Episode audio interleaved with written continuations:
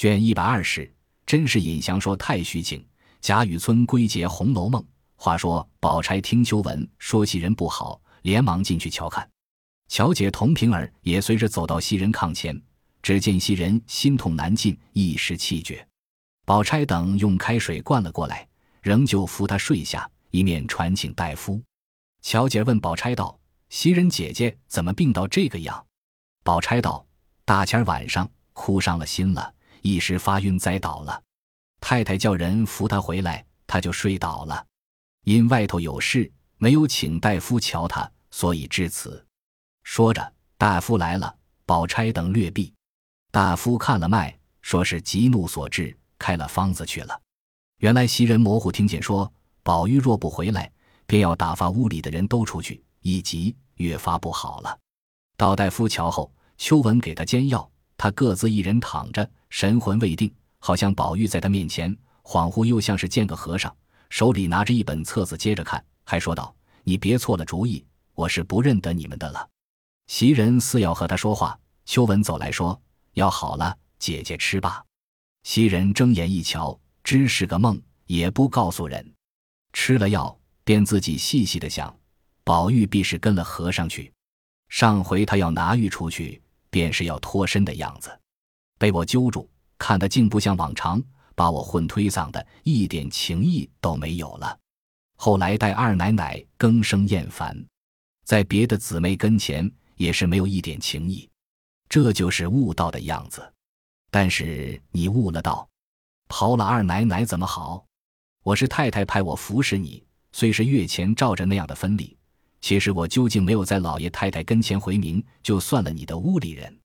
若是老爷太太打发我出去，我若死守着，又叫人笑话；若是我出去，心想宝玉待我的情分，实在不忍。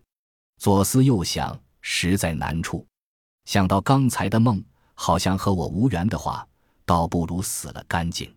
岂知吃药以后，心痛减了好些，也难躺着，只好勉强支持。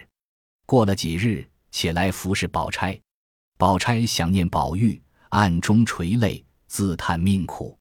又知他母亲打算给哥哥赎罪，很费张罗，不能不帮着打算。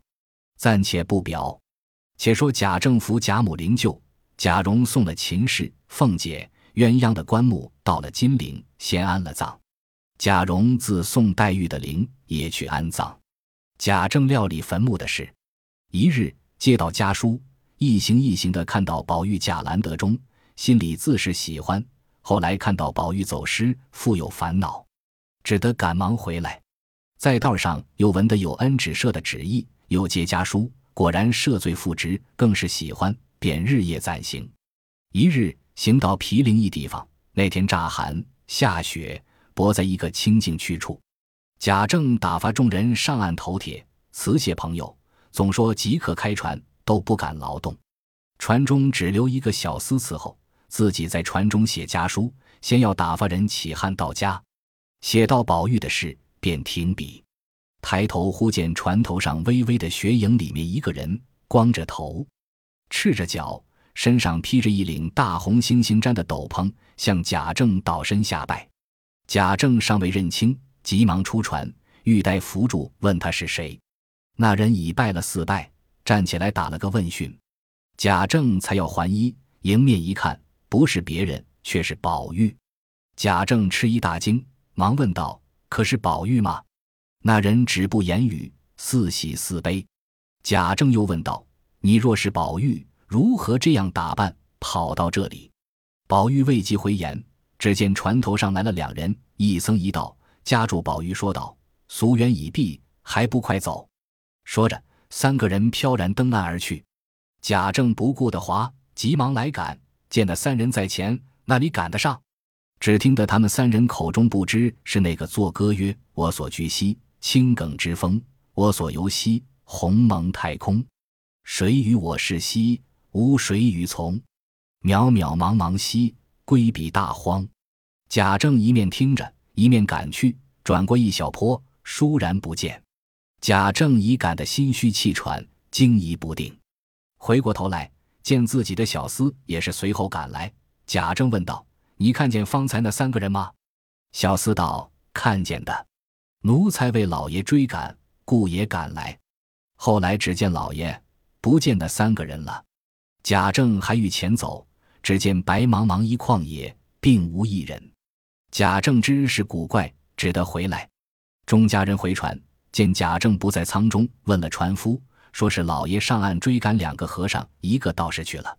众人也从雪地里寻踪迎去，远远见贾政来了，迎上去，接着一同回船。贾政坐下，喘息方定，将见宝玉的话说了一遍。众人回禀。便要在这地方寻觅。贾政叹道：“你们不知道，这是我亲眼见的，并非鬼怪。况听的歌声大有玄妙。宝玉生下时衔了玉来，便也古怪。我早知是不祥之兆，为的是老太太疼爱，所以养育到今。便是那和尚道士，我也见了三次。头一次是那僧道来说玉的好处，第二次便是宝玉病重，他来了，将那玉池送了一番。”宝玉便好了。第三次送那玉来，坐在前厅，我一转眼就不见了。我心里便有些诧异，知道宝玉果真有造化，高僧仙道来呼作他的。岂知宝玉是下凡历劫的，竟哄了老太太十九年。如今叫我才明白。说到那里，掉下泪来。众人道：“宝二爷果然是下凡的和尚，就不该中举人了。怎么中了才去？”贾政道：“你们那里知道，大凡天上星宿，山中老僧，洞里的精灵，他自具一种性情。你看宝玉何尝肯念书？他若略一精心，无有不能的。他那一种脾气，也是个别另样。”说着，又叹了几声。众人便拿兰歌德中家道复兴的话解了一番。贾政仍旧写家书，便把这事写上，劝谕何家不必想念了。写完封好，急着家人回去。贾政随后赶回，暂且不提。且说薛姨妈得了赦罪的信，便命薛科去各处借贷，并自己凑齐了赎罪银两。行不准了，收对了银子，一角文书将薛蟠放出。他们母子姊妹弟兄见面，不必细数，自然是悲喜交集了。薛蟠自己立时说道：“若是再犯前病，必定犯杀犯剐。”薛姨妈见他这样，便要握他嘴，说：“只要自己拿定主意，必定还要忘八口舌，血淋淋的起这样恶事吗？纸香菱跟了你受了多少的苦处？你媳妇已经自己治死自己了。如今虽说穷了，这碗饭还有得吃。据我的主意，我便算她是媳妇了。你心里怎么样？”薛蟠点头愿意。宝钗等也说：“很该这样。”倒把香菱急得脸涨通红。说是服侍大爷一样的，何必如此？众人便称起大奶奶来，无人不服。薛蟠便要去拜谢贾家，薛姨妈、宝钗也都过来，见了众人，彼此聚首，又说了一番的话。正说着，恰好那日贾政的家人回家，呈上书子，说老爷不日到了。王夫人叫贾兰将书子念给听。贾兰念到贾政亲见宝玉的一段，众人听了都痛哭起来。王夫人、宝钗、袭人等更甚。大家又将贾政书内叫家内不必悲伤，原是借胎的话解了一番。与其做了官，倘或命运不好，犯了事，坏家败产，那时倒反不好了。宁可咱们家出一位佛爷，倒是老爷太太的积德，所以才投到咱们家来。不是说句不顾前后的话，当初东府李太爷。倒是修炼了十几年，也没有成了仙，这佛是更难成的。太太这么一想，心里便开豁了。王夫人哭着和薛姨妈道：“宝玉抛了我，我还恨他呢。我叹的是媳妇的命苦，才成了一二年的亲，怎么他就硬着肠子都撂下了走了呢？”薛姨妈听了也甚伤心。宝钗哭的人事不知，所有爷们都在外头。王夫人便说道。我为他担了一辈子的惊，刚刚的娶了亲，中了举人，又知道媳妇做了胎，我才喜欢些，不想弄到这样结局。早知这样，就不该娶亲，害了人家的姑娘。薛姨妈道：“这是自己一定的，咱们这样人家还有什么别的说的吗？兴喜有了胎，将来生个外孙子，必定是有成立的。后来就有了结果了。你看大奶奶如今兰根中了举人，明年成了进士，可不是就做了官了吗？他头里的苦也算吃尽的了，如今的甜来也是应为人的好处。我们姑娘的心肠儿，子子是知道的，并不是刻薄轻佻的人，子子倒不必担忧。王夫人被薛姨妈一番言语说得极有理，心想：宝钗小时候便是廉静寡欲、极爱素淡的，她所以才有这个事。想来生在世，真有一定数的。看着宝钗虽是痛哭，她端庄样一点不走。却倒来劝我，这是真真难得的。不想宝玉这样一个人，红尘中福分竟没有一点儿。想了一回，也觉解了好些。又想到袭人身上，若说别的丫头呢，没有什么难处的，大的配了出去，小的服侍二奶奶就是了。独有袭人，可怎么处呢？此事人多，也不好说。且等晚上和薛姨妈商量。那日薛姨妈并未回家。因恐宝钗痛哭，所以在宝钗房中解劝。那宝钗却是极明理，思前想后。宝玉原是一种奇异的人，素是前因，自有一定，原无可怨天尤人。更将大道理的话告诉他母亲了。薛姨妈心里反倒安了，便到王夫人那里，先把宝钗的话说了。王夫人点头叹道：“若说我无德，不该有这样好媳妇了。”说着更有伤心起来。薛姨妈倒又劝了一会子，因又提起袭人来说：“我见袭人进来瘦得了不得，她是一心想着宝玉儿。但是正配呢，理应守的，屋里人愿守也是有的。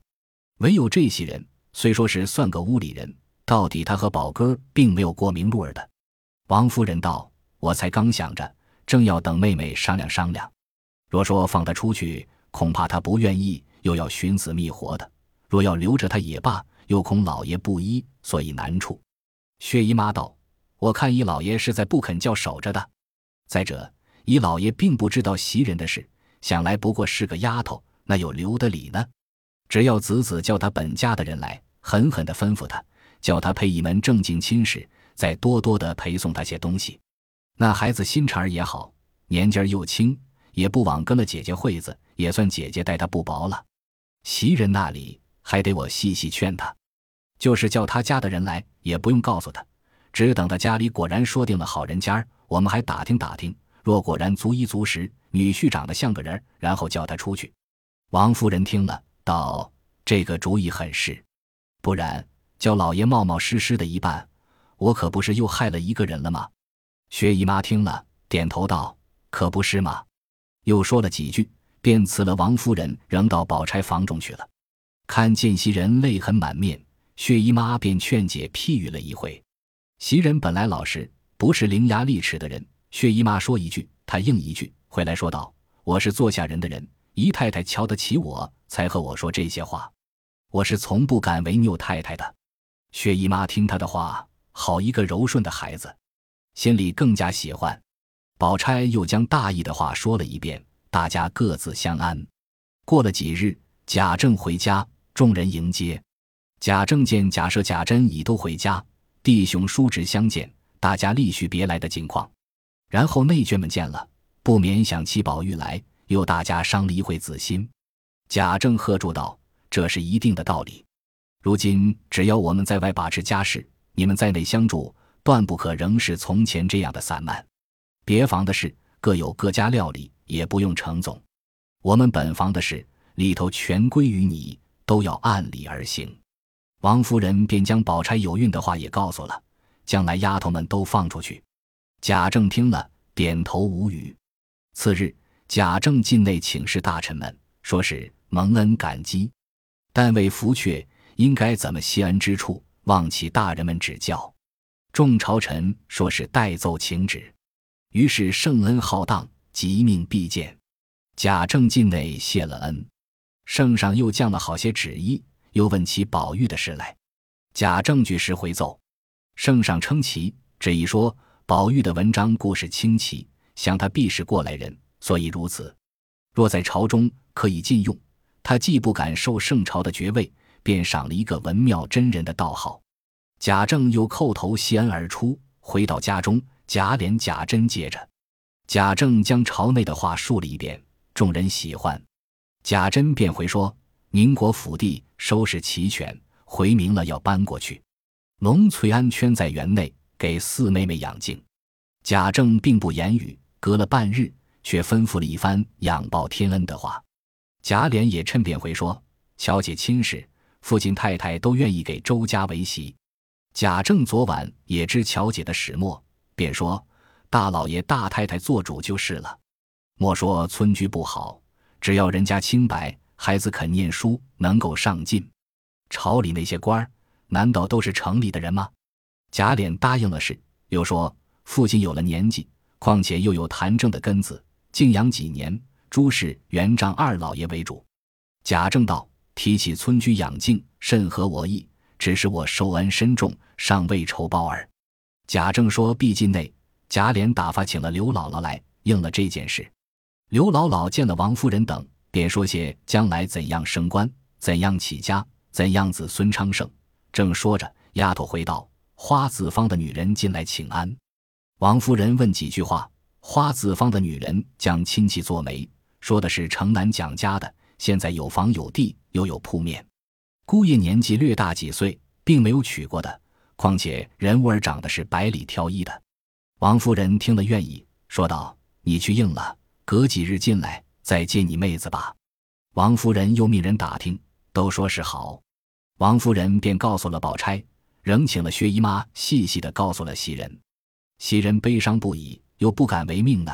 心里想起宝玉那年到他家去，回来说的死也不回去的话。如今太太硬做主张，若说我守着，又叫人说我不害臊；若是去了，实不是我的心愿，便哭得咽梗难鸣。又被薛姨妈、宝钗等苦劝，回过念头想到：我若是死在这里，倒把太太的好心弄坏了，我该死在家里才是。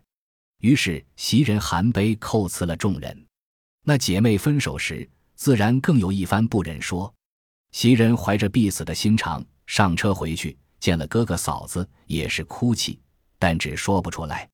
那花子方熙把蒋家的聘礼送给他看，又把自己所办妆奁一一指给他削，说那是太太赏的，那是置办的。袭人此时更难开口，住了两天，细想起来，哥哥办事不错，若是死在哥哥家里，岂不又害了哥哥呢？千思万想。左右为难，真是一缕柔肠，几乎千断，只得忍住。那日已是迎娶吉期，袭人本不是那一种泼的人，委委屈屈的上轿而去，心里另想到那里再做打算。岂知过了门，见那蒋家办事极其认真，全都按着正配的规矩。一进了门，丫头仆妇都称奶奶。袭人此时欲要死在这里，又恐害了人家。辜负了一番好意，那叶元是哭着不肯抚救的。那姑爷极柔情曲意的承顺。到了第二天开箱，这姑爷看见一条猩红汗巾儿，方知是宝玉的丫头。原来当初只知是贾母的事儿，意想不到是袭人。此时蒋玉菡念着宝玉待他的旧情，倒觉满心惶愧，更加周旋，又故意将宝玉所换那条松花绿的汗巾拿出来。袭人看了。方知这姓蒋的原来就是蒋玉菡，始信姻缘前定，袭人才将心事说出。蒋玉菡也身为叹息敬父，不敢勉强，并越发温柔体贴，弄得个袭人真无思索了。看官听说，虽然是有前定，无可奈何，但孽子孤臣，一夫劫妇，这不得已三字也不是一概推诿得的。此袭人所以再又复策也。正是前人过那桃花庙的诗上说道：“千古艰难唯一死，伤心岂独惜夫人。”不言袭人，从此又是一番天地。且说那贾雨村犯了蓝锁的案件，审明定罪，今欲大赦，地级为民。雨村因叫家眷先行，自己带了一个小厮，一车行李，来到急流津绝迷渡口，只见一个道者从那渡头草棚里出来，执手相迎。雨村认的是甄士隐，也连忙打工。士隐道：“贾老先生，别来无恙。”雨村道：“老仙长到底是真老先生？和前次相逢，敌面不认，后知火焚草亭，笔下深为惶恐。今日幸得相逢，亦叹老仙翁道德高深。”奈彼人下愚不疑，只有今日。真是引道：“前者老大人高官显爵，贫道怎敢相认？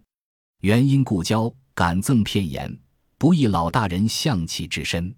然而富贵穷通，亦非偶然。今日富得相逢，也是一桩奇事。这里离草庵不远，暂请细谈，未知可否？”雨村欣然领命，两人携手而行。小厮驱车随后，到了一座茅庵。侍隐让进，雨村坐下。小童献上茶来，雨村便请教仙长超尘的始末。侍隐笑道：“一念之间，尘凡顿异。老先生从繁华境中来，岂不知温柔富贵乡中有一宝玉乎？”雨村道：“怎么不知？近闻纷纷传述，说他也遁入空门。夏瑜当时也曾与他往来过数次，再不想此人竟有如是之决绝。”是隐道：“非也，这一段奇缘，我先知之。昔年我与先生在仁清巷旧宅门口叙话之前，我已会过他一面。”雨村惊讶道：“京城离桂乡甚远，何以能见？”是隐道：“神交久矣。”雨村道：“既然如此，现今宝玉的下落，先长定能知之。”侍隐道：“宝玉即宝玉也。”那年荣宁查抄之前，差代分离之日，此玉早已离世。一为避祸，二为撮合，从此溯源依了，行至归依。又复稍事神灵，高魁贵子，方显得此玉那天启德灵锻炼之宝，非凡间可比。前经茫茫大事，渺渺真人携带下凡，如今尘缘已满，仍是此二人携归本处，便是宝玉的下落。雨村听了，虽不能全然明白，却也识之四五，便点头叹道：“原来如此。”夏瑜不知，但那宝玉既有如此的来历，又何以情迷至此，复有货物如此，还要请教？世隐笑道：“此事说来，老先生未必尽解。太虚幻境，即是真如福地。两番月策，原始药中之道，粒粒生平，如何不悟？”仙草归真，焉有通灵不复原之理呢？雨村听着却不明白了，知仙姬也不便更问。因又说道：“宝玉之事，既得闻命，但是毕足闺秀如是之多，何缘非以下？算来结局俱属平常呢。”侍隐叹息道：“老先生莫怪拙言，贵族之女，俱属从晴天孽害而来。大凡古今女子。”那银子固不可犯，指着情字也是沾染不得的。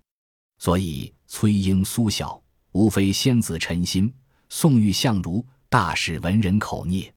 凡是情丝缠绵，和那结局就不可问了。雨村听到这里，不觉扭曲长叹。因又问道：“请教老仙翁，那荣宁两府尚可如前？”侍隐道：“福善祸淫，古今定理。”现今荣宁两府，善者修缘，恶者毁祸。将来兰桂齐芳，家道复出，也是自然的道理。雨村低了半日头，忽然笑道：“是了，是了。现在他府中有一个明兰的，以中相绑，恰好应着兰字。试闻老仙翁说兰桂齐芳，又道宝玉高魁子贵，莫非他有一父之子，可以飞黄腾达的吗？”侍隐微微笑道。此系后事，未便欲说。雨村还要再问，侍隐不答，便命人设具盘村，邀雨村共食。食毕，雨村还要问自己的终身，侍隐便道：“老先生草案暂歇，我还有一段俗缘未了，正当今日完结。”雨村惊讶道：“仙长纯修若此，不知尚有何俗缘？”侍隐道：“也不过是儿女私情罢了。”雨村听了。一发惊异，请问仙长何出此言？侍隐道：“老先生有所不知，小女英莲又遭陈劫。老先生出任之时，曾经判断，今归薛姓，产难完结，一义子于薛家，已成宗飘。此时正是元辰脱尽之时，只好接引接引。”侍隐说着，拂袖而起。雨村心中恍恍惚惚。就在这急流金绝迷渡口草庵中睡着了。这是引自去度脱了香菱，送到太虚幻境，交那警幻仙子对策。刚过牌坊，见那一僧一道飘渺而来，侍隐接着说道：“大事，真人，恭喜贺喜，情缘完结，都交割清楚了吗？”那僧道说：“情缘尚未全结，倒是那蠢物已经回来了，还得把他送还原所。”将他的后世续名，也不枉他下世一回。世隐听了，便拱手而别。那僧道仍携了玉到青埂峰下，将宝玉安放在女娲炼石补天之处，各自云游而去。从此后，天外书传天外事，两番人做一番人。这一日，空空道人又走青埂峰前经过，见那补天未用之时仍在那里，上面字迹依然如旧，又从头的细细看了一遍。见后面记文后又立续了多少收圆结果的话头，便点头叹道：“我从前见师兄这段奇文，原说可以文史传奇，所以曾经抄录，但未见返本还原。不知何时复有此一佳话，方知师兄下凡一次，磨出光明，修成圆觉，也可谓无负遗憾了。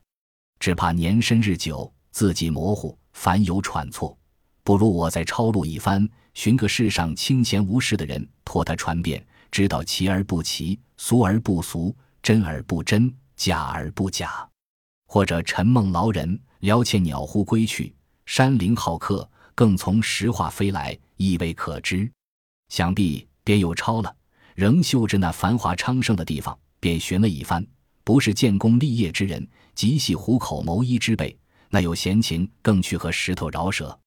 直寻到急流金绝迷渡口草庵中睡着一个人，因想他必是闲人，便要将这抄录的石头记给他看看。哪知那人再叫不醒，空空道人复又使劲拉他，才慢慢的开眼坐起，便接来草草一看，仍旧掷下道：“这是我已亲见尽知，你这抄录的尚无传错，我只指于你一个人，托他传去，便可归结这一新鲜公案了。”空空道人忙问何人？那人道：“你须待某年某月某日某时，到一个道红轩中，有个曹雪芹先生，只说贾雨村言，托他如此如此。”说毕，仍旧睡下了。那空空道人牢牢记着此言，又不知过了几时几节，果然有个道红轩，见那曹雪芹先生正在那里翻阅历来的古史，空空道人便将贾雨村言了。方把这石头记试看，那雪琴先生笑道：“果然是贾雨村言了。”空空道人便问：“先生何以认得此人，便肯替他传述？”见雪琴先生笑道：“说你空，原来你肚里果然空空。即使贾雨村言，但无鲁于害时以及悖谬矛盾之处，乐得与二三同志久于饭饱，与席灯窗之下，同消寂寞。”又不必大人先生品题传世，似你这样寻根究底，便是刻舟求剑，浇筑古色了。那空空道人听了，仰天大笑，掷下抄本，飘然而去。一面走着，口中说道：“果然是敷衍荒唐，不但作者不知，抄者不知，并阅者也不知。不过游戏笔墨，陶情事性而已。后人见了这本奇传。”亦曾提过四句寄语，为作者缘起之言，更撰一竿头云，说到心酸处，荒唐与可悲，由来同一梦，休笑世人痴。本集播放完毕，感谢您的收听，喜欢请订阅加关注，主页有更多精彩内容。